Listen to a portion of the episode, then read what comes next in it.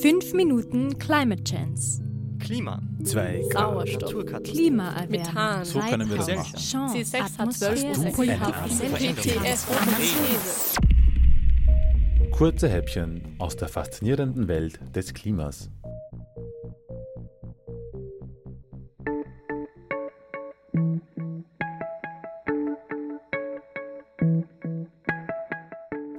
Folge 29.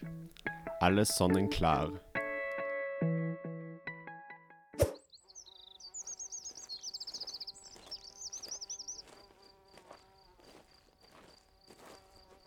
Wie wär's mit einer Trinkpause hier?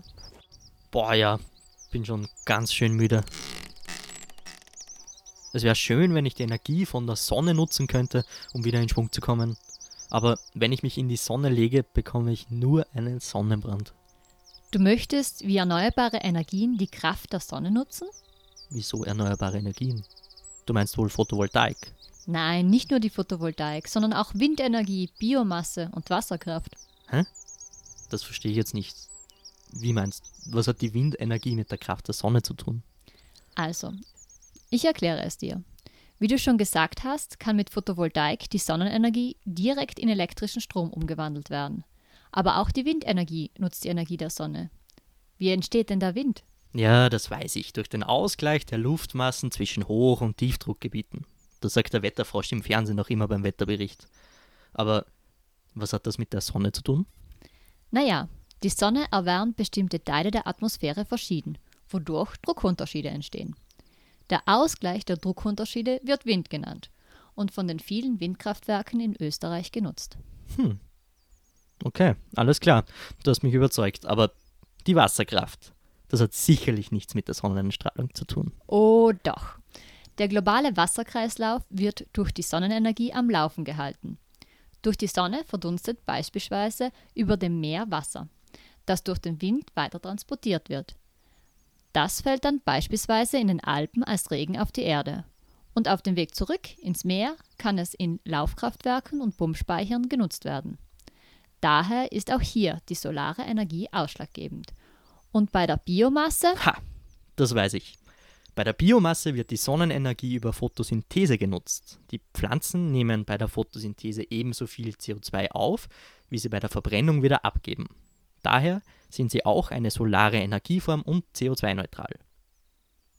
Aber das heißt, alle erneuerbaren Energien sind CO2-neutral, beinahe unendlich verfügbar und werden durch die Sonne angetrieben? Ja, fast.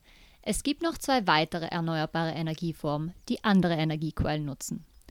Bei der Geothermie wird die in der Erdkruste gespeicherte Wärme für die Energieerzeugung genutzt. Island ist hier weltweiter Vorreiter. Wir kennen vor allem Thermen, auch hier wird die Geothermie genutzt. Ah ja, ein Thermenaufenthalt. Warmes Wasser mit erneuerbarer Energie erwärmt. Das wäre jetzt fein. Und würde sicherlich auch meine Kräfte wieder aktivieren. Aber was ist die andere Energieform? Diese nutzt die Energie des Mondes. Des Mondes? Es gibt Photovoltaikmodule, die in der Nacht Strom produzieren?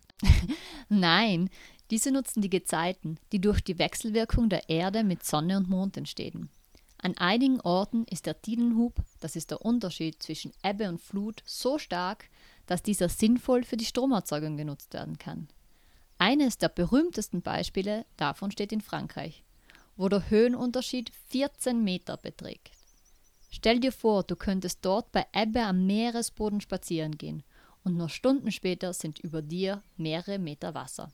Eigentlich unglaublich. 14 Meter? Das ist ja so hoch wie ein dreistöckiges Haus. Ja, wirklich beeindruckend.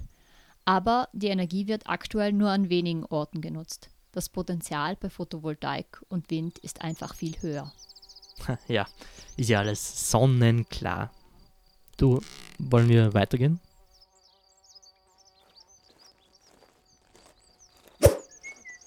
MCC.